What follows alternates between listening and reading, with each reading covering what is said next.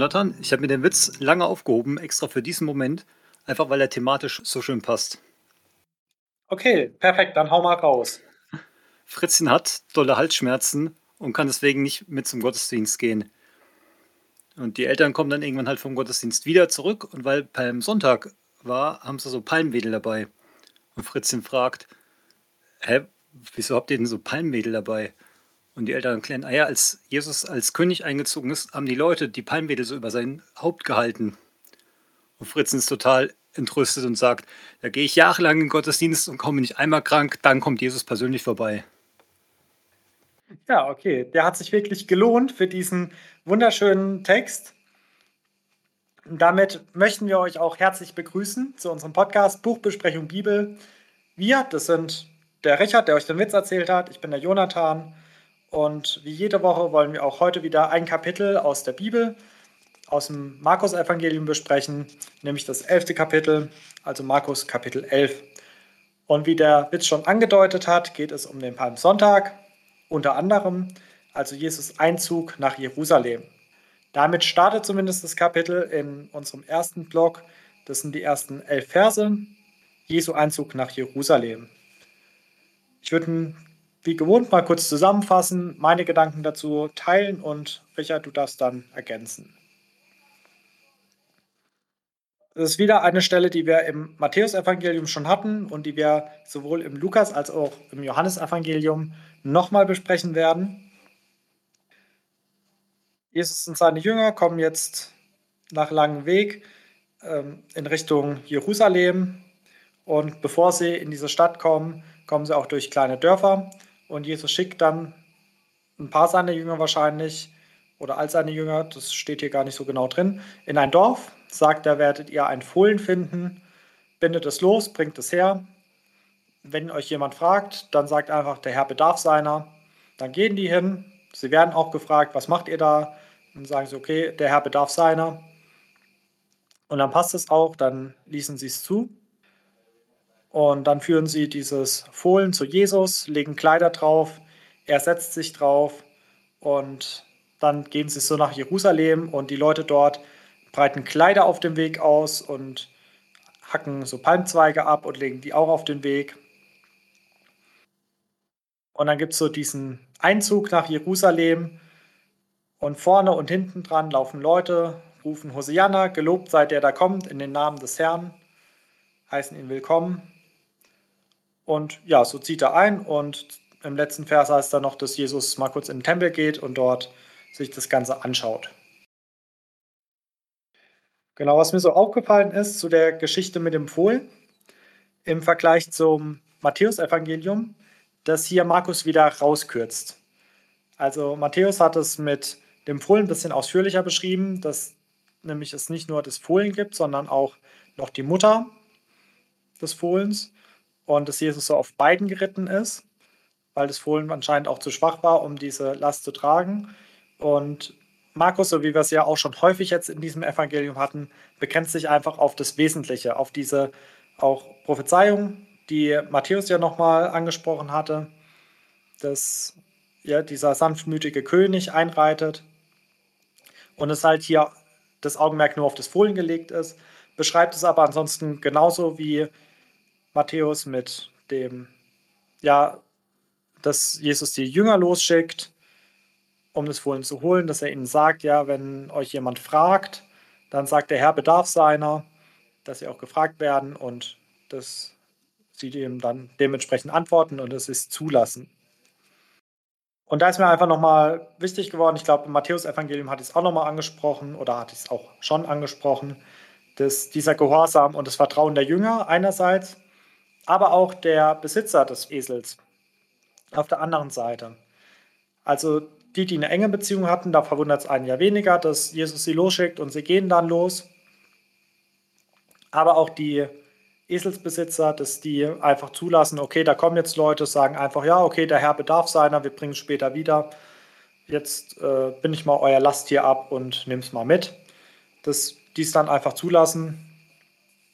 Also der letzte Satz in Vers 6 heißt bei mir einfach, die ließen es zu. Genau, und dann beim Einzug in Jerusalem. Also den hatten wir auch schon bei Matthäus ausführlich besprochen.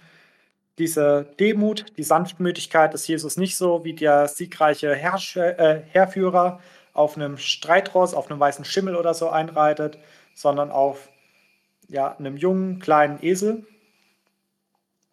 Und da hatte ich in der Vorbereitung noch eine Auslegung dazu gehört, die ich ja interessant fand, aber auch wieder nicht so 100% teile, aber so einfach dieser Gedanken, also das auch nochmal den Reinheitsaspekt von Jesus unterschreibt. Also er wurde von einer Jungfrau geboren, er reitet auf einem Fohlen, auf dem sonst noch keiner geritten ist und auch nach der Kreuzigung wird er in ein Grab gelegt, in das noch vorher keiner gelegt wurde, also auch ein unbenutztes Grab.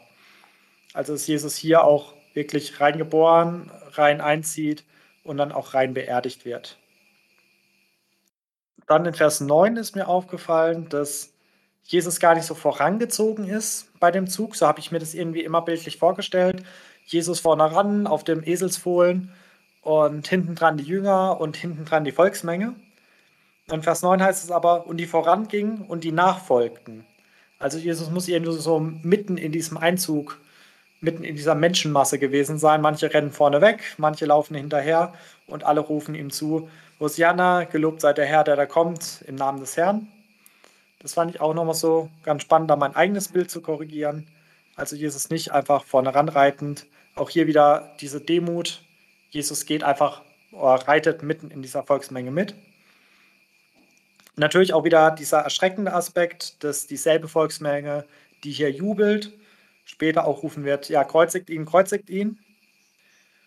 Über Vers 10 bin ich da noch ein bisschen gestolpert. Ich glaube, der war im Matthäus-Evangelium so auch nicht gestanden. Dieses gelobt sei das Reich unseres Vaters Davids, das da kommt, Hosianna in der Höhe.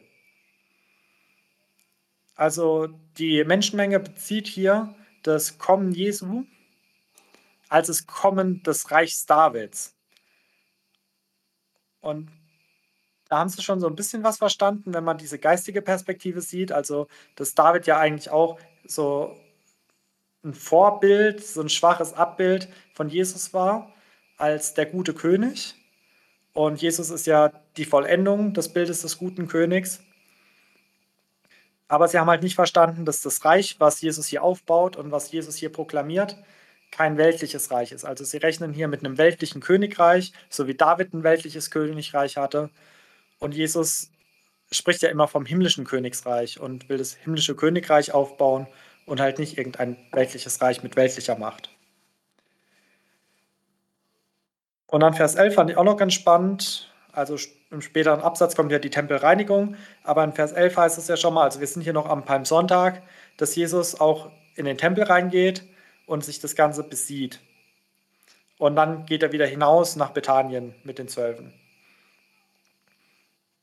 Weil gerade so die Tempelreinigung, ich fand bei Matthäus hat sich so gelesen, als ob er gleich reingeht und mal schön Dampf ins Haus lässt. Aber hier liest sich das eher wie so eine überlegte Handlung. Hier geht er am ersten Tag hin und schaut sich das erstmal an, aber handelt noch nicht, sondern geht erstmal wieder raus, zieht sich zurück und schläft der Nacht drüber. Ja, das wären so meine Gedanken zu den ersten elf Versen. Richard, was waren so deine Überlegungen? Ja, da das ja mal wieder eine Parallelstelle ist, die wir auch noch mehrfach besprechen und auch schon mal hatten in der Form, will ich uns auch gar nicht so sehr langweilen. Deswegen habe ich mir nur drei Punkte quasi notiert, die für mich so ein bisschen neu waren oder ja, wo ich nochmal ein bisschen mehr einen Fokus drauf gelegt habe. Das ist zum einen in Vers 10, das fand ich ganz nett, dass du da auch quasi drüber gestolpert bist, weil wir den so in Matthäus nicht hatten. Der heißt in meiner Übersetzung, Gesegnet sei das Königreich unseres Vorfahren Davids, das nun kommt. Gelobt sei Gott hoch im Himmel. Und ich finde, da wird nochmal so richtig ersichtlich, was für eine Erwartung diese Leute jetzt an Jesus haben. Ich meine, es ist Jerusalem, es war ja kurz vor den großen Festtagen. Da war viel los, da waren sehr viele Menschen, die auch gut informiert waren, was in den ganzen Gegenden drumherum passiert ist mit Jesus. Also die ganzen Gerüchte werden sich da ja auch so ein bisschen geballt haben. Also jeder wusste, wer da jetzt gerade kommt und was der gemacht hat. Und jeder rechnet damit, dass das der Messias ist. Und da war natürlich für die Leute klar, ah ja, der hat jetzt die Umgebung abgeklappert, seine Wunder getan, sich als Messias bezeugen lassen. Und jetzt kommt er nach Jerusalem und jetzt wird er hier die Römer rausschmeißen. Ich meine, was sonst sollte man als Highlight von so einer Tournee erwarten? Und wenn man sich das so überlegt und dann zusammen mit diesem Ausruf, ne, mit diesem Königreich, das nun kommt, ja, da ist nochmal ein bisschen verständlich, dass dann durch diese Enttäuschung wenige Tage später dann das kreuzige Rufe daraus werden. Ja, einfach weil sie so eine hohe Erwartung haben, die Jesus dann nicht in dem, in dem Rahmen erfüllt, wie die es gerne hätten. Ein zweiter Punkt ist mal wieder die Wieso-Frage. Ich habe mir die Frage gestellt, warum musste er da jetzt so pompös einziehen? Warum konnte er nicht einfach sagen, okay, wir spazieren jetzt halt nach Jerusalem und machen unser Ding? Ja, also so wie wir auch schon bei der Verklärung und bei anderen Sachen manchmal überlegt haben, wozu. Und hier ist es relativ einfach. Er musste es machen, weil es prophetisch angekündigt war. Also in Sahaja 9, Vers 9 heißt es, dass halt der König nach Jerusalem auf, einen, auf einer Eselin einzieht, also auf einem Eselfohlen. Also auch hier, ja, er hat es quasi gemacht, damit sich prophetische Worte erfüllen. Und als dritten Punkt bin ich an Vers 11 ein bisschen hängen geblieben. Das ist das gar nicht mehr so im, im Kopf, dass der nach dem Einzug direkt sich erstmal den Tempel anguckt. Und dann das noch Spannendere war, als ich gelesen habe, dass er dann wieder mit seinen zwölf Jüngern nach Bethanien zurückkehrt. Weil das ist sowas, das, wenn man mich gefragt hätte, hätte ich mich nicht daran erinnert, hätte ich nicht gewusst, dass die ja nicht in Jerusalem übernachtet haben. Und wir lesen auch später nochmal, dass sie auch, auch da wieder zur Nacht wieder aus Jerusalem raus nach Bethanien gehen. Ist jetzt nicht super relevant, aber ich fand es ganz interessant, weil ich das nie so im Kopf hatte, das sehr mehr so, so ein Tagestourismus in Jerusalem war. Ich meine, klar, da waren hunderttausende Leute, da wird es auch sehr voll gewesen sein. Dann wird es auch auf die umliegenden Dörfer ja, ein bisschen ausgelagert haben. Das fand ich hier so ein bisschen nochmal ja, interessant, weil ich es, wie gesagt, nicht so bildlich im Kopf auch hatte. Damit mache ich auch gleich weiter zum nächsten Abschnitt. Ich habe hier einen ganz kurzen Abschnitt. Der ist nur Vers 12 bis 14. Ich fasse ihn ganz kurz zusammen. Jesus will jetzt am nächsten Morgen wieder nach Jerusalem gehen und auf dem Weg sieht er einen Feigenbaum mit vielen grünen Blättern dran. Dann geht er hin, weil er Feigen essen will. Es sind aber noch keine Feigen dran, weil noch nicht die Zeit dafür ist. Und dann verflucht er ihn. Und dann hört dieser Abschnitt auch schon auf. Und man denkt so, okay, muss er nicht noch verdochen, muss da nicht noch irgendwas, eine Erklärung dazu. Aber die kommt einfach noch später. Das ist so ein Einschub also das ganze Kapitel ist so ein bisschen verschachtelt. Jetzt wird der Feigenbaum verflucht. Später werden wir sehen, dass er verdorrt ist. Wir haben jetzt vorhin gesehen, dass er sich den Tempel anguckt. Nachher wird er ihn reinigen.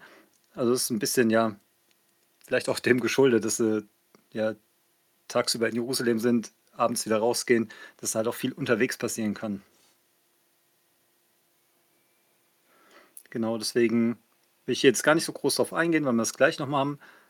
Ein bisschen möchte ich aber schon mal hervorheben, dass das hier wichtig war als Bild, dass Jesus jetzt nicht wirklich um den Baum ging.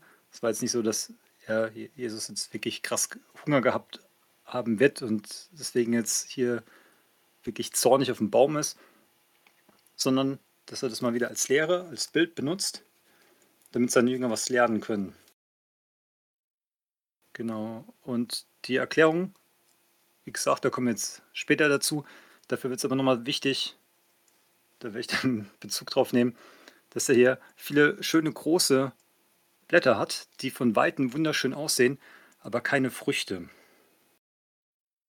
Aber da will ich die Spannung jetzt doch ein bisschen aufrechterhalten und würde nochmal an dich geben, wenn es okay ist, für dich jetzt diesen kleinen kurzen Abschnitt nochmal anzugehen. Ja, das kann ich sehr gerne. Bei mir ist der Abschnitt tatsächlich deutlich länger, weil diese Einbettung des Feigenbaums um die Tempelreinigung bei mir zusammengefasst ist in einen Abschnitt, die Verse 12 bis 26, beziehungsweise bei mir 25. Aber da komme ich nochmal zum Abschluss des Abschnitts dazu, warum bei mir der Vers 26 draußen ist. Ich hoffe, dass ich jetzt da nicht deinen Spannungsaufbau zerstöre, weil ich habe mir heute nochmal eine Auslegung zu diesem Feigenbaum angehört und ich weiß nicht, ob du die jetzt zum Schluss bringen wolltest oder ob du da nochmal eine andere Auslegung hast. Weil ich habe mir aufgeschrieben, also dieser Feigenbaum, der Blätter hat, da hat der Ausleger gemeint, ein Feigenbaum, der Blätter hat, also in der Jahreszeit schon so weit ist, dass er ja, ausgetrieben hat, der hat auf jeden Fall auch schon Frühfeigen. Und hier heißt es ja, er fand nichts. Also Jesus kam zu ihm und fand nichts. Und er hat gemeint, dann fand er noch nicht mal diese Frühfeigen, also auch diese vermutlich ungenießbaren. Ich glaube, bei der Parallelstelle Matthäus hatten wir uns da Gedanken gemacht, ob die genießbar oder ungenießbar waren. Aber auf jeden Fall waren da keine da. Und das heißt, auch im fortschreitenden Jahr würde dieser Feigenbaum eh keine Frucht bringen. Weil wenn er Frucht bringen würde, wären da jetzt schon die ersten Anzeichen dafür da. Und ich fand es gut, dass du nochmal betont hast, dass es ein Bild ist, weil der Ausleger hat das auch nochmal gesagt und da bin ich mir auch sicher, dass es ein Bild ist, und zwar auf diese Pharisäer und die Schriftgelehrten, um die es jetzt gleich eigentlich geht. Hier in dem Abschnitt und auch, ja, so wie du es gesagt hast, worum es Jesus eigentlich geht. Jesus ist jetzt nicht wichtig, dass dieser eine Baum keine Frucht bringt, sondern er legt halt darauf Wert, dass die Vertreter seines Namens, seines Gottes hier auf der Erde, also diese Pharisäer und Schriftgelehrten, dass sie Frucht bringen sollen. Und deswegen geht es ja hier weiter mit dieser Tempelreinigung. Auch die hatten wir im Matthäus-Evangelium schon besprochen. Also sie gehen jetzt weiter. Also nachdem er den Feigenbaum verflucht hat, gehen in Jerusalem rein, gehen in den Tempel hinein und Jesus fängt jetzt an auszutreiben die Verkäufer und Käufer, also nicht nur die, die die Stände haben, sondern auch die, die Stände genutzt haben ähm, die Geldwechsler, schmeißt die Stände um. Und ähm, genau, also ich habe mir so als Stichpunkt einfach aufgeschrieben, Jesus randaliert. Was mir da noch aufgefallen ist, der Vers 16, ich glaube, das stand im Matthäus-Evangelium so auch nicht drin, da heißt es nämlich nochmal, und ließ nicht zu, dass jemand etwas durch den Tempel träge. Und da habe ich mir überlegt, ob die so ihr Hab und Gut, ihre Verkaufswaren noch irgendwie in Sicherheit bringen wollen. Also ich kann es mir gut vorstellen, dass da irgendeiner der Verkäufer noch schnell seinen Taubenkäfig irgendwie retten will und damit rausläuft und Jesus legt ihn dann einfach so aus der Hand oder irgendwie in der Richtung. Also hier ja einfach wirklich, wie wir uns Jesus vielleicht nicht so vorstellen, diesen ja wütenden Jesus, der hier einfach mal ein bisschen klar Schiff macht und es auf eine wahrscheinlich wirklich sehr, sehr machtvolle Art und Weise. Also es stellt sich auch keiner gegen ihn, es traut sich keiner dazu sagen, hey, jetzt lass mal hier meinen Stand in Ruhe, es wird keiner handgreiflich, sondern sie lassen es einfach passieren und ja, lassen hier Jesu Zorn mal freien Lauf. Und dann nimmt er nochmal Bezug auch wieder auf eine alttestamentliche Stelle, auf Jesaja 56, Vers 7. Mein Haus soll ein Betshaus heißen für alle Völker.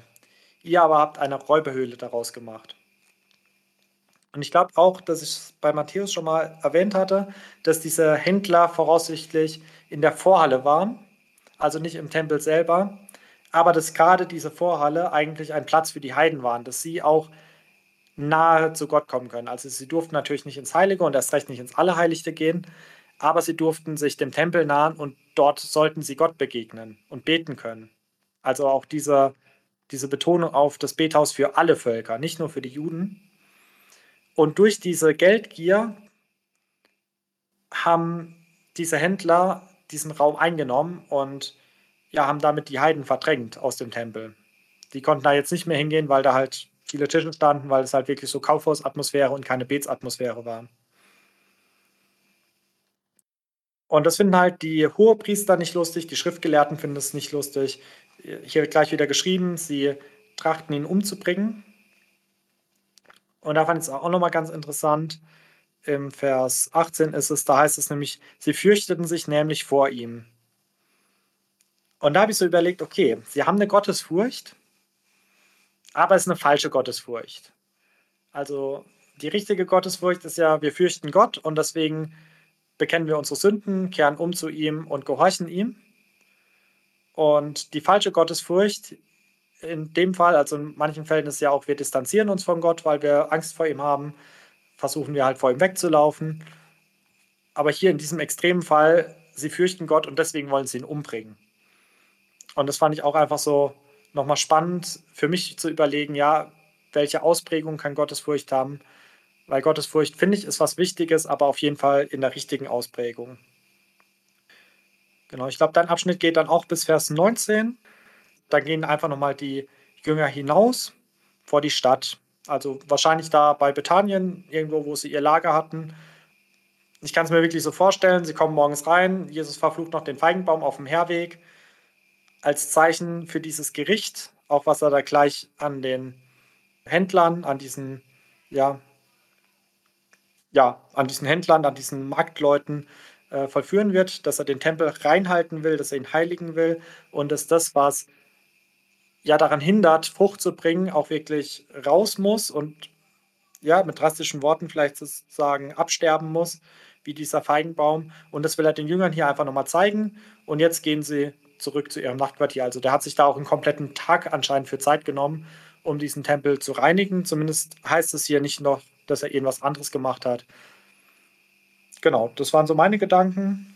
Jetzt bin ich mal gespannt, was du noch zu dieser Tempelreinigung zu sagen hast. Ja, mir ist in diesem Abschnitt erstmal aufgefallen, wie sachlich und fast schon friedlich Markus das hier beschreibt.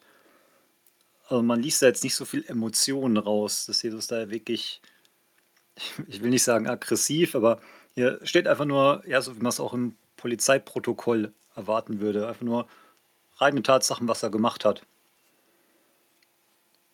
Und was ich ein bisschen schade finde, ist, dass überhaupt keine Reaktion von den Händlern oder von den Leuten da notiert ist. Das hätte ich doch noch ein bisschen spannend gefunden. Dann zu Vers 16, der ist dir auch schon aufgefallen, weil wir den so davon noch nicht hatten, dass Jesus auch nicht duldete, dass jemand irgendwas durch den Tempelvorhof getragen hat. Da fand ich deine Überlegung sehr interessant. Ich habe aber auch noch eine andere Auslegung gehört, die das ja baulich erklärt hat, dass anscheinend der Tempelvorhof oder diese Vorhalle von mehreren Seiten begehbar war und man deswegen auch einfach eine Abkürzung dadurch nehmen konnte. Das heißt, wenn ich schnell irgendwas durch die Stadt tragen wollte und zu faul war, um den Tempel rumzulaufen, dass ich dann auch einfach durchgehen konnte. Und dass Jesus da ja einen Riegel vorgeschoben hat, das einfach unterbunden hat. Aber da müsste man nochmal angucken, wie, wie, wie das damals wirklich aufgebaut war, ob das so ja, möglich ist. Ich kann mir beides gut vorstellen. Dann fand ich Vers 17 sehr interessant.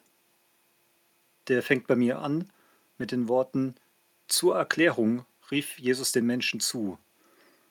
In anderen Übersetzungen heißt es auch, dass er lehrte. Das ist schon in der Heiligen Schrift heißt es, ja, sein Haus für alle Völker zum Gebet da ist. Und das finde ich wirkt hier dann nochmal friedlicher.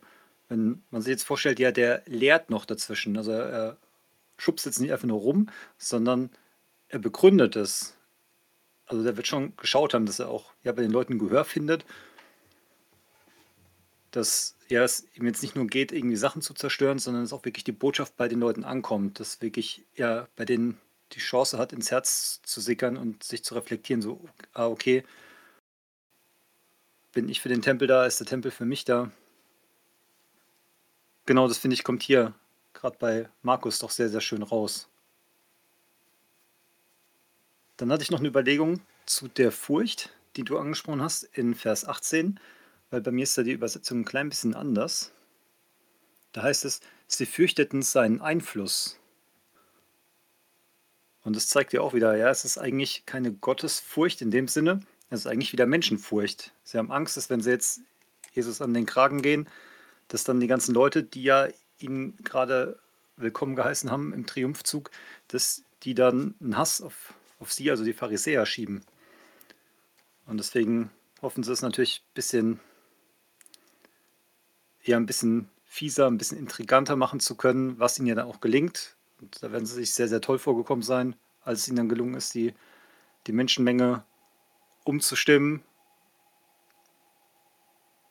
Genau, aber Ansonsten finde ich, sieht man hier einfach sehr deutlich, dass es ja reine Menschenfurcht ist, was diese Schriftgelehrten, diese Pharisäer hier antreibt, wie wir es ja auch in den Versen später noch lesen werden. Dass sie nur nach ihren eigenen Zielen trachten und ja, und anscheinend auch sehr große Angst vor dem Einfluss des Volkes haben, weil sie auch selber die Lehrer sind, die Führer dieses Volkes, die Geistigen, und dann natürlich auch keinen Einfluss verlieren wollen. Genau, und dann in Vers 19 steht einfach nochmal, dass sie wieder aus der Stadt gingen. Genau, ich finde, das zeigt nochmal so schön, dass sie einfach ja, außerhalb gewohnt haben und jetzt Tag ein, Tag aus während den Festlichkeiten oder den anderen Erledigungen wie die Tempelreinigung halt immer wieder nach Jerusalem rein pendeln, kann man sagen. Damit mache ich auch gleich weiter mit dem nächsten Abschnitt.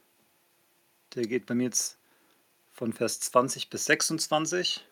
Also auch wieder ein Unterabschnitt von deinem Abschnitt. Der ist bei mir beschrieben mit von der Kraft des Glaubens.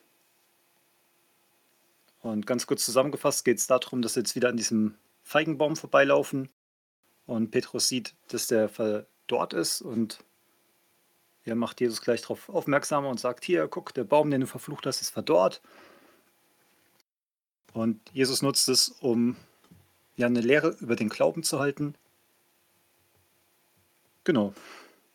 Und als ich das so durchgelesen habe, war ich sehr irritiert und habe gedacht, hey, was, was fängt jetzt auf einmal mit dem Glauben an? Also, es hat mich so ein bisschen an die Stelle mit dem Glauben und mit dem Senfkorn erinnert. Hier ist es jetzt der Glaube ohne Zweifel.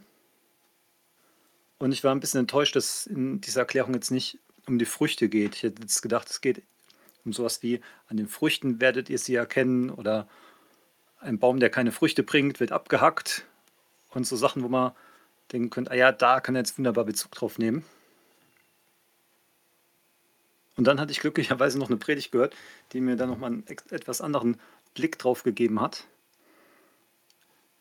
Und zwar wurde da gesagt, dass es ein Bildnis ist. Du hast es ja schon gesagt, für die geistliche Elite, für die Pharisäer, für die Schriftgelehrten. In der Predigt wurde das jetzt als Bild für ja, ganz Israel so ein bisschen dargestellt.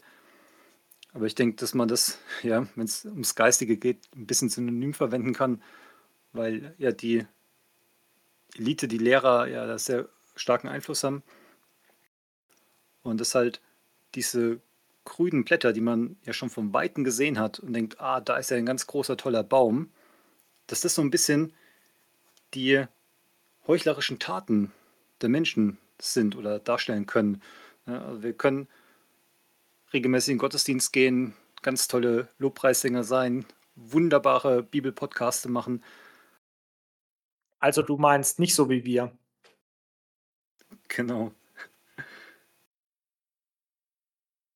Und das sind alles Sachen, die sehen nach außen wunderschön aus und können auch sehr, sehr gut sein, aber es bringt halt überhaupt nichts, wenn keine Früchte da sind. Und gerade bei diesen Pharisäern ist ja das, was Jesus sehr oft anprangert, eben dieses Heuchlerische, so dieses nach außen ganz toll, aber ja, hintenrum kommt keine Frucht bei raus. Und das sieht man ja dann auch dieses Verdochen, diese ja, Androhung vom Gericht quasi und diesen Feigenbaum als Sinnbild, dass es für Jesus total egal ist, wie schön, wie stattlich ein Baum, eine Nation, ein Mensch ist. Wenn keine Frucht bei rumkommt, dann ja, wird er verdochen vergehen. Und dann noch einen interessanten Vers im Anhang zu, diesem, zu dieser Glaubenslehre, die Jesus hier bringt. Und zwar sagt er, ja, wenn wir jetzt ja halt glauben, ohne zu zweifeln, dass wir dann die Berge versetzen können und so. Aber dass es auch wichtig ist, dass da nichts zwischen uns und anderen steht. Da sagt er in Vers 25, aber wenn ihr ihn um etwas bitten wollt, sollt ihr vorher den Menschen vergeben, denen ihr etwas vorzuwerfen habt. Und da habe ich so ein bisschen ans Vaterunser denken müssen. Da beten wir es ja auch regelmäßig. Vergeben uns unsere Schuld, wie auch wir vergeben unseren Schuldigern. Aber das ist natürlich ganz arg wichtig, dass man das nicht einfach nur aufsagt, also nur wenn man es regelmäßig im Vater unser betet, heißt es ja noch nicht, dass man das übernommen hat. Da kann man das ja gleich ganz praktisch anwenden. Dass man eben nicht einfach nur, ja, ich habe ganz viele Vater unser gebetet, ich habe ganz oft gesagt, dass ich auch meinen Nächsten vergeben möchte oder tue, sondern dass man auch Früchte bringt und ja, sich in seinem Leben reflektiert und wie es ja auch an anderer Stelle heißt, ja nicht die Sonne über unseren Zorn untergehen lässt. Genau, einfach weil das Gott gefällig ist und, wie wir hier auch lesen, ja unseren, ich sag mal, Wundertaten, unseren Glaubenstaten oder generell für unseren Glauben sehr zuträglich ist. Hast du denn da noch spannende Ergänzungen zu, Jonathan? Ja, also erstmal, ich finde es sehr interessant, deine Ansätze. Also gerade dieses Feigenbaum-Gleichnis mit dem es verheißt gute Früchte, hat aber keine, fand ich sehr spannend. Und vor allem jetzt auch deine Verbindung dazu mit dieser Vergebung für andere. Also rede ich nur darüber, bete ich das nur immer laut im Gottesdienst oder meine ich das auch wirklich so und habe in meinem Herzen vergeben? Also den Punkt, den fand ich richtig gut, den möchte ich auch nochmal so herausheben. Ich habe mir gar nicht so viele Notizen gemacht, ich habe mir nur aufgeschrieben, also dieser Fluch war effektiv. Also der Feigenbaum, den Jesus verflucht hat, der ist wirklich verdorrt. Petrus ist da ganz beeindruckt. Ich kann es mir so vorstellen, laufen vorbei und Petrus schaut, ah, der Feigenbaum, oh, oh ja, der, der, sieht schlecht aus, der ist ja richtig verdorrt. Dann geht er so zu Jesus, Jesus, Jesus, es hat wirklich funktioniert, du hast ihn verflucht und jetzt ist er tot. Und ich finde, das passt dann auch zu dem, was Jesus jetzt hier redet. Deswegen, also, du hast ja so ein bisschen dich gewundert, warum Jesus hier nicht über Früchte redet. Und das finde ich auch berechtigt, weil gerade dein Ansatz, wie gesagt, hat mir sehr gut gefallen über diese Früchte, dass wir Früchte bringen sollen, auch unser Verhalten, unser Beten soll Früchte bringen. Aber hier hatte ich so rausgelesen, dass es Jesus eher um diese Effektivität geht. Also Jesus hat den Baum verflucht und er ist wirklich verdorrt. Und jetzt antwortete Herr Petrus, ja, wenn wir wirklich mit Vollmacht beten, mit Glauben und ohne Zweifel beten, dann bewegt sich auch was. Und hier auch diese Stelle, ich glaube, die hatten wir auch im Matthäus-Evangelium mit dem sprichwörtlichen Glauben der Berge versetzen kann, wo wir uns ja auch schon gefragt haben, wie wörtlich ist das gemeint, weil uns keine Geschichte eingefallen ist, wo wirklich jemand mal im Glaubenberg versetzt hat. Aber das wird hier einfach nochmal so betont und gerade diese Kraft des Gebetes. Und gerade auch dieser Vers 24, der es ja auch nochmal unterstreicht, darum sage ich euch, alles, was ihr bittet in eurem Gebet, glaubt nur, dass ihr es empfangt, so wird es euch zuteil werden. Also hier diese Kraft des Gebets, des Glaubensvollen und des nicht zweifelnden Gebets. Die fand ich einfach nochmal spannend, wie Jesus sie herausstellt, hervorhebt und dann, so wie du schon gesagt hast, dass es aber auch eng damit verbunden ist, mit unserer Beziehung. Natürlich mit unserer Beziehung zu Gott, aber auch mit unserer Beziehung zu anderen. In meiner Übersetzung finde ich es ganz spannend. Also bei mir offiziell ist nur bis Vers 25, also dass wir vergeben sollen, so wie unser Vater im Himmel uns vergeben hat. Da auch wieder dieser Bezug, den du ja schon genannt hast zum Vater unser. Und dann ist bei mir eine Fußnote, und da heißt es, Vers 26 findet sich erst in späteren Überlieferungen. Und er lautet, wenn ihr aber nicht vergebt, so wird euer Vater, der im Himmel ist, eure Übertretungen auch nicht vergeben. Und dann noch in der Klammer vergleiche Matthäus 6,15, also zur Bergpredigt, wo Jesus das schon mal ja, so anteasert. Und dann natürlich musste ich noch an die Stelle des Schallknechts denken, auch im Matthäus-Evangelium, wo das ja auch nochmal deutlicher beschrieben ist, warum unsere Beziehung zum Mitmenschen auch wirklich wichtig ist zu unserer Gottesbeziehung. Dass wenn ich verstanden habe, was Gott mir alles vergeben hat, nur dann kann ich, ähm, also dann werde ich automatisch auch meinen Mitmenschen vergeben, weil ich weiß, dass Gott meine riesengroße Schuld getilgt hat. Wie kann ich dann noch an kleinen Schulden dann festhalten? Also ich fand die Stelle sehr spannend, aber auch hat bei mir ein paar Fragen aufgeworfen, so, ja, wie soll ich jetzt beten? Wie darf ich beten? Weil nur weil ich jetzt Leuten vergeben habe, werde ich ja nicht einfach beten können und einen Berg versetzen. Also wie wörtlich hat Jesus das gemeint? Genau, aber so insgesamt fand ich es für mich so die wichtigen Punkte. Dass ich meine Gottesbeziehung und meine Beziehung zu Mitmenschen äh, klarkriegen soll, reinhalten soll, da das sagt nicht irgendwie Sünden von mir oder auch Sünden von anderen irgendwo dazwischen stehen und dass dann mein Gebet, was ich ja im Glauben bete, ohne Zweifeln bete, dass das auf jeden Fall effektiv ist. Ja, also diese beiden Sachen. Also Gebet ist effektiv, aber es hat auch die Voraussetzung saubere Beziehung zu Gott und zu Mitmenschen. Ich hoffe, das war halbwegs verständlich. Dann würde ich auch zum letzten Abschnitt kommen, die Verse 27 bis 33. Bei mir überschrieben mit die Frage nach Jesu Vollmacht.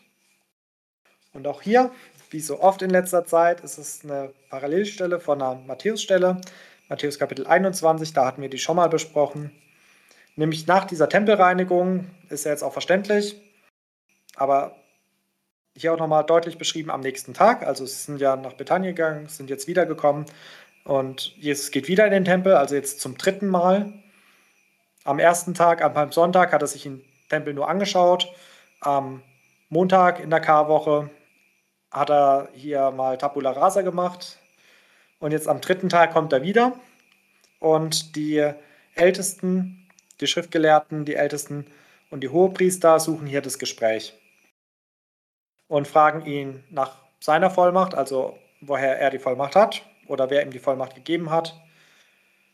Und Jesus antwortet nicht, sondern stellt ihnen eine Gegenfrage und sagt, okay, beantwortet mir erst meine Frage, dann werde ich euch eure Frage beantworten. Und er fragt nach der Taufe des Johannes, ob sie vom Himmel kam, also von Gott oder von Menschen. Und dann haben sie da sind sie so im Zwiespalt. Also Jesus hat sie wirklich so in eine Zwickmühle geführt, das, was wir eigentlich von den Pharisäern gewohnt sind. Weil sie überlegen sich, wenn sie sagen, dass vom Himmel ist, dann fragt Jesus sie, ja, warum habt ihr dann nicht auf Johannes gehört? Und wenn sie sagen, dass es von Menschen ist, dann könnte es eine Art Aufstand geben, weil die Volksmenge überzeugt ist, dass Johannes wirklich ein Prophet ist. Und dann antworten sie ihm einfach, dass sie es nicht wissen. Und ja, dann beendet Jesus das Gespräch und sagt, okay, wenn ihr mir nicht antwortet, antworte ich euch auch nicht. Zu diesem Abschnitt habe ich mir auch wieder ganz wenige Notizen gemacht. Wir haben es ja schon mal ja, ziemlich die gleiche Bibelstelle besprochen. Interessant fand ich hier einfach wieder, dass Jesus sich gar nicht auf der Diskussion einlässt, sondern dass er mit einer Gegenfrage antwortet, wo ich mir heute auch noch so ein bisschen die Gedanken gemacht habe mit dieser Vollmacht was für eine Antwort würde ich äh, jetzt Jesus geben? Von wem hat er die Vollmacht? Wer hat sie ihm gegeben? Weil natürlich, Gott der Vater hat ihm die Vollmacht gegeben, aber Jesus als Gott hatte ja schon die Vollmacht. Fand es ganz, ja, so ein bisschen lustig, dass Jesus da eigentlich auch hätte antworten können, ja, ich habe sie einfach. Oder er hätte natürlich antworten können, ja, Gott, mein Vater hat sie mir gegeben. Ja, aber ganz spannend fand ich, wie gesagt, dass Jesus sich da gar nicht drauf einlässt, sondern einfach mit der Gegenfrage antwortet, macht Jesus ja doch gerne, aber das wirklich so eine böse Zwickmühle ist. Aber anders wie die Pharisäer, die Jesus ja auch in Zwickmühlen reinlotsen, ist es eigentlich eine Zwickmühle, in die sie sich selber hineinbegeben haben. Einfach weil sie Johannes den Täufer nicht angenommen haben, weil sie zugelassen haben, dass er ins Gefängnis kommt, dass er hingerichtet wird. Da haben sie keinen Aufstand geprobt und gesagt, hey, das ist ein Prophet, Herodes, lass den mal frei sondern die haben es halt einfach geschehen lassen, weil sie wahrscheinlich auch Angst vor dem König hatten, vor dem Herodes hatten, dass wenn sie sich jetzt als religiöse Elite gegen ihn stellen, dass es dann Probleme geben könnte. Und hier haben sie auch einfach wieder diese Menschenfurcht, die hatten wir im Matthäus-Evangelium aber auch schon angesprochen, dass sie Angst vor dieser Volksmenge hatten. Also sie würden eigentlich am liebsten antworten, ja, das war nur von Menschen, deswegen haben wir komplett richtig gehandelt, haben nichts falsch gemacht. Aber dann hätten sie halt die Volksmenge gegen sich. Und wenn sie halt antworten würden, ja, die Taufe war vom Himmel, dann müssten sie sich anhören, dass sie einen Fehler gemacht haben. Und das wollten sie sich halt auch einfach nicht eingestehen, weil sie ja nach außen hin perfekt und fehlerfrei wirken wollten. Und in Vers 33, wo sie da antworten, wir wissen es nicht, da ist mir klar geworden, Jesus stellt sie einfach bloß. Also er zeigt auch hier ganz deutlich dem Volk, eure Führer, die Leute, die behaupten, sie können euch die theologischen Fragen beantworten. Sie können eure Hirten und eure Lehrer sein. Die können nicht mal auf so eine einfache Frage antworten, wie, ja, wie Johannes der Täufer getauft hat. War das von Gott oder war das von ihm heraus? Und das fand ich auch nochmal so ganz wichtig, dass Jesus hier die religiöse Elite wirklich so in die Ecke drängt, dass sie nicht antworten können, dass sie wie so ein kleiner Schuljunge antworten müssen, ah, wir wissen es nicht.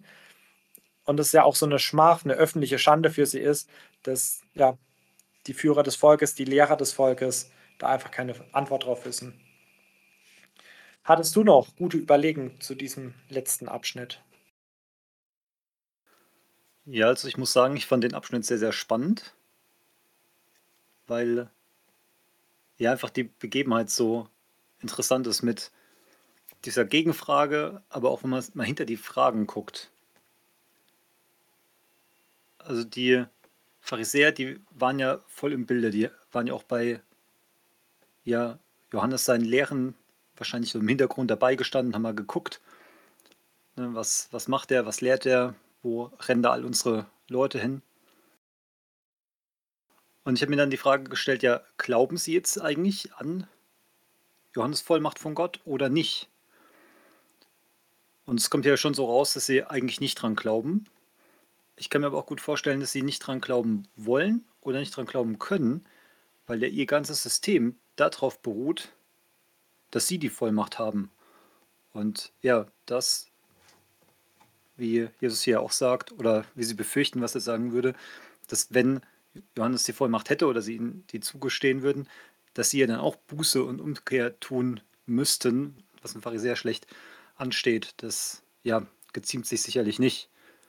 Da sieht man auch so dieses Klammern ans Irdische, also dieses System, in dem sie leben, in dem sie sehr gut dastehen. Ja, das sind sie nicht bereit zu opfern für irgendwas, was potenziell heilsentscheidend sein könnte für sie. Und dann, was ja auch sehr deutlich wird, diese extreme Menschenfurcht. Und da habe ich auch gedacht, das sind ja eigentlich voll die schlechten Lehrer. Wenn sie jetzt überzeugt davon sind, dass Johannes nicht in Gottes Vollmacht lehrt, also dass, dass er einfach so ein Scharlatan ist, dann müssten sie als Lehrer ja eigentlich das Volk warnen und ja, sagen hier, der, der da draußen ist ein Sektierer. Aber nicht mal das machen sie. Also sie sind sich in keinster Weise treu. Und dann stellt Jesus ja diese Gegenfrage, also quasi so ein Deal, Antwort für Antwort. Und ich interpretiere da so ein bisschen zwischen den Zeilen raus ein, eine Frage, hört ihr überhaupt auf Vollmachten? Also was bringt's, wenn ihr wisst, woher meine Vollmacht kommt? Ihr hört ja quasi eh nicht darauf, ihr macht ja eh, was ihr wollt. Und da finde ich es ganz, ganz wichtig herauszustellen, dass es wieder um die Herzenshaltung geht. Dass generell, wenn jemand mit Zweifeln, mit um die Wahrheit ringen zu Jesus kommt und ihn fragt, ja, woher hast du denn diese Vollmacht? Dass Jesus dann natürlich nicht so abweisend ist, sondern dass er, er einfach die Herzenshaltung von diesen Pharisäern sieht und einfach merkt, ja, die die wollen gar nicht auf mich hören und egal, was ich denen jetzt sage, sie ja, werden eh an ihrem System festklammern. Und dass es sie deswegen so abblitzen lässt, sage ich mal.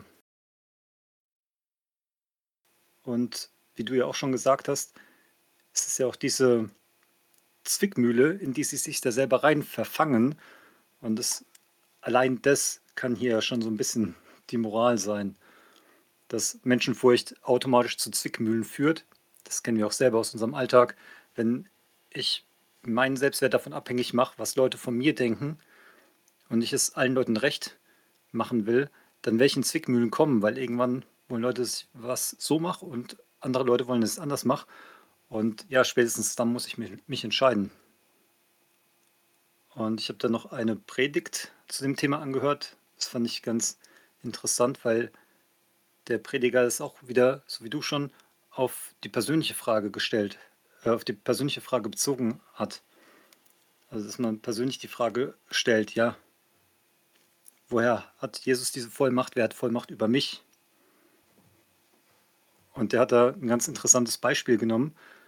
Der hat gesagt, wenn wir uns jetzt vorstellen, irgendjemand kommt auf die Bank und will alles Geld von deinem Konto abheben, dann würden wir ja auch wollen, dass der Mensch am Schalter mal nach der Vollmacht prüft und guckt, ja, darf der überhaupt alles Geld von meinem Konto abheben? Ne, weil sonst wird das ja jeder tun.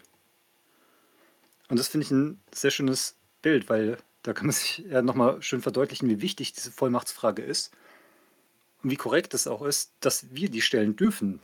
Ne, wie eben schon gesagt, es kommt auf die Herzenshaltung an. Wir sollten das nicht ja, mit einer Herzenshaltung machen, dass uns eigentlich eh egal ist, was er antwortet. Wir werden eh nicht auf ihn hören, sondern wenn dann eine Vollmacht kommt, eine korrekte, dass wir uns der dann auch beugen.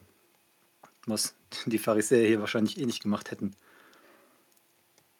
Aber wie bei diesem Konto, wenn jetzt jemand die Vollmacht hat, ich habe jemandem eine Vollmacht ausgestellt, dann darf der da auch Geld von abheben. Und genauso ist es mit, mit mir und Jesus. Wenn Jesus jetzt Anforderungen an mich hat, er will, dass ich Buße tue, er will, dass ich ja an seinem Reich baue, dass ich ihm nachfolge, dass ich ja sein Joch auf mich nehme, das sind ja schon ziemliche Anforderungen.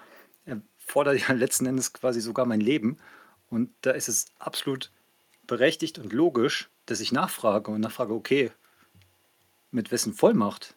Weil wenn jetzt einfach bei mir jemand an der Tür klingelt und sagt, hier, ich fordere ja alles von dir, bedingungslose Nachfolge und dein Leben, da würde ich auch sagen, ja, ne, lieber nicht. Und wenn wir dann von Jesus hören, ja, er hat die Vollmacht von Gott, von unserem Schöpfer, dann ist es, ja, unser Schöpfer, der verfügt ja eh über uns und es ist eine legitime Vollmacht. Und ja, so wie jemand mit einer Vollmacht über ein Konto das abbuchen kann, so kann dann auch ja, Jesus über uns wieder verfügen und es quasi rückbuchen, was wir beim Sündenfall, beim unser, bei unserem ganz persönlichen Sündenfall auch uns unrechtmäßig angeeignet haben. Und das fand ich nochmal so einen ganz ja, spannenden Gedanken über diese, diese Vollmachtsfrage. Dass die an sich okay ist, wenn sie aus der richtigen Herzenshaltung geschieht und dann auch zu den richtigen Schlüssen führt. Jonathan, hast du dazu noch Anmerkungen oder wollen wir zu unseren Fragen übergehen? Nee, also ich fand dieses Bild mit der Vollmacht am Bankschalter sehr zutreffend, sehr passend und sehr anschaulich.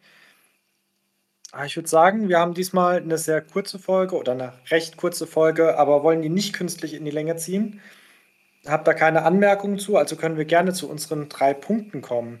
Also Richard, hattest noch irgendwelche Fragezeichen hier in dem Kapitel? Ich hatte mir zwischendurch ein Fragezeichen beim Feigenbaum gemacht, weil mir da doch einiges unklar war. Aber ich fand mit der Predigt und dem ja und der Erklärung, dass das ein Bild quasi ist für das jüdische Volk ja, fand ich das dann auch als Erklärung für mich ausreichend. Ich habe diesmal tatsächlich sogar zwei Fragezeichen, aber das eine kann ich jetzt, glaube ich, auch aus der Bibel rausstreichen, also bei Vers 16, wo es heißt, und ließ nicht zu, also Jesus ließ nicht zu, dass jemand etwas durch den Tempel trage. Da habe ich mich so gefragt, ja, wie kann das sein, dass Jesus sich dann jetzt hinstellt wie so ein Türsteher und sagt, nee, hör auf deine Tauben rauszutragen, die bleiben jetzt hier und äh, ich schmeiße jetzt in der Gegend rum. Das fand ich irgendwie seltsam, aber da fand ich deinen Ansatz ganz gut, dass es eventuell auch war, dass es nicht nur ein Händlerverkehr war, sondern auch ein Durchgangsverkehr und die Leute da gedacht haben, bevor ich außen rumlaufe, laufe ich doch gerade durch, weil es bequemer ist und trage da noch zu dieser Unruhe dazu, dass Jesus das einfach befrieden wollte. Ich fand, das war ein sehr guter Gedanke, der mir dieses Fragezeichen zumindest mal beantwortet. Das zweite Fragezeichen ist ein bisschen dicker. Aber das hatte ich, glaube ich, bei Matthäus Evangelium bei der Parallelstelle auch schon stehen, nämlich dieser Glaube der Berge versetzt. Wie wörtlich das jetzt gemeint ist, ob ich jetzt einfach nur nicht genug glaube, ob ich nicht vollmächtig genug bete, damit ich einen Berg versetzen kann. Ähm, genau. Oder ob da das einfach nur so, ja, ob das einfach nur wieder ein Bild sein soll für ein vollmächtiger Glaube und ein vollmächtiges Gebet auch wirksam sind. Hattest du noch irgendwelche Weisheiten oder Punkte, die du dir mit in den Alltag nehmen willst? Ich fand hier am alltagstauglichsten tatsächlich die Früchte und die Blätter, weil das eine Sache ist, die man schnell intuitiv automatisch macht. Blätter generieren, nach außen schön aussehen und dabei vielleicht die Früchte vergisst. Und ja, wie man es ja auch selber aus dem Garten kennt, dann hat man irgendeine Pflanze großgezogen und die wächst und wächst, hat aber keine Früchte und da ist man auch ziemlich enttäuscht. Da wäre einem lieber so eine Pflanze, die klein und schrumpelig ist und die Blätter sind auch nicht so toll, aber da hängen wenigstens ja, Früchte dran, am besten auch noch in einem sehr guten Verhältnis zu eben der Größe und den Blättern. Und das finde ich ja ganz, ganz nett im Fokus zu haben, dass wir ja ein Pflänzchen im Reich Gottes sind und ja, dass das kein Ziergarten ist, sondern wirklich Ertrag bringen soll. Und ja, dass man da ein bisschen sich zum einen freuen darf, wenn man Früchte bringt, ein bisschen leistungsorientiert und auch nicht so traurig sein muss, wenn es mit den Blättern nicht so schön aussieht. Ich habe mein Ausrufezeichen hinter Vers 24 gemacht. Es hängt so ganz eng auch mit dieser Frage in Vers 23 zusammen. Aber egal, ob das jetzt einfach eher bildlich gemeint ist oder ob das wortwörtlich gemeint ist mit diesem Glauben der Berge versetzen kann, will ich mich einfach trauen, auch irgendwie mutiger und vollmächtiger zu beten, im Vertrauen darauf, dass Gott es auch wirklich bewirkt. Ich merke es in meinem Gebetsleben, dass ich doch gerne sehr zurückhaltend mit sehr vielen Konjunktiven bete. Und natürlich will ich auch weiterhin Gottes Souveränität anvertrauen und immer noch beten, dass sein Wille geschehe und nicht meiner, weil er viel schlauer ist als ich und wirklich weiß, was mir und anderen gut tut. Aber trotzdem will ich ja da ein bisschen mutiger in meinem Gebet werden, dass ich auch ja vielleicht mal um einen versetzten Berg im übertragenen Sinn bete. Dann wie immer unser letzter Punkt der dreien. Richard, verrätst uns noch deinen Lieblingsvers aus dem Kapitel. Das ist bei mir diesmal Vers 10. Da ruft die Volksmenge, Gesegnet sei das Königreich unseres Vorfahren Davids, das nun kommt. Gelobt sei Gott hoch im Himmel. Weil der Vers ist einfach die Wahrheit, auch wenn die Leute es hier noch ein bisschen anders erwartet haben. Aber das ist einfach so ein, ein Lobesvers, dem ich mich gerne anschließe. Ja, sehr schön. Ich habe mir Vers 17 eingekreist.